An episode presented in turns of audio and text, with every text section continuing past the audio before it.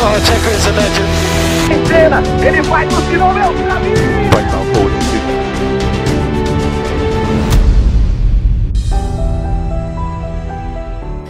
bienvenidos a otro episodio más de Aficionados de la Fórmula desde la isla del encanto San Juan, Puerto Rico. Saludo a todos los hispanohablantes que nos siguen a través de este canal de YouTube y en todas nuestras redes sociales. Me encuentro con mi amigo y co-host Ronald Pérez. Saludos, Ronald, ¿cómo estás? Salud, hermano, ¿todo bien? Oye, sí, súper contento aquí eh, que llegó ya la Navidad.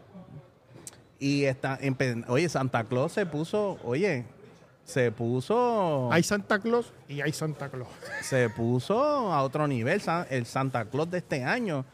Y queremos hablar del Santa Claus que le llegó a, a nuestro amigo y Carlos Sainz, al español Carlos Sainz. Ronald, cuéntanos qué está pasando con Santa Carlos Sainz, su regalo de Navidad. Pues mira, Carlos Sainz, como sabemos, pertenece a la escudería Ferrari, Carlito.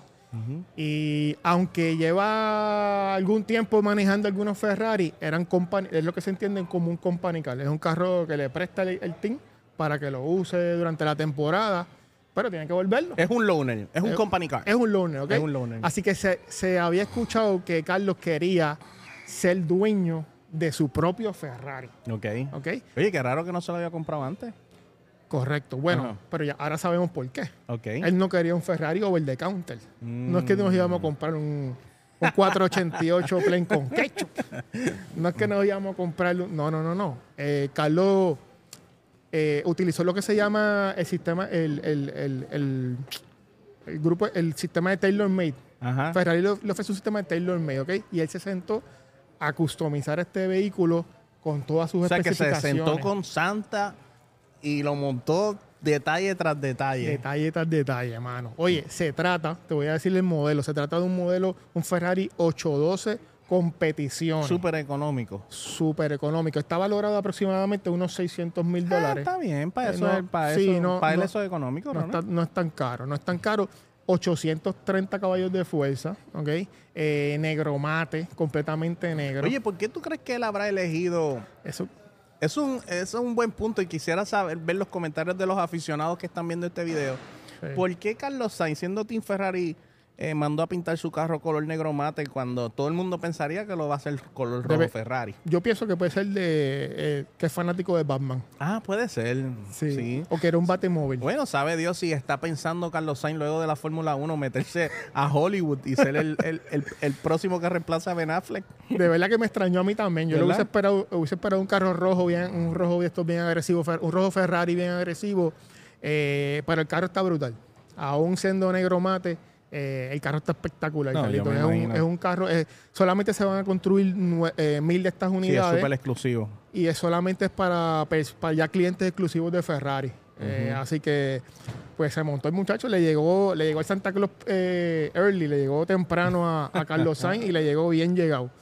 Yo me, Este, yo me imagino que la habrán, oye, yo, yo me hago esta pregunta, Ronald, ¿le habrán dado un descuento? Pues, pues mira, pues mira, de eso no hablaron. No, eso no encon- hablaron. no encontré información de esa. Se lo debieron haber regalado. ¿Verdad? El team le debió haber hecho el obsequio del carro, pero bueno, eh, no sabemos qué pasó ahí en términos si lo pagó o no lo pagó, o si fue un acuerdo. Lo que sí sabemos que fue que se montó bien montado.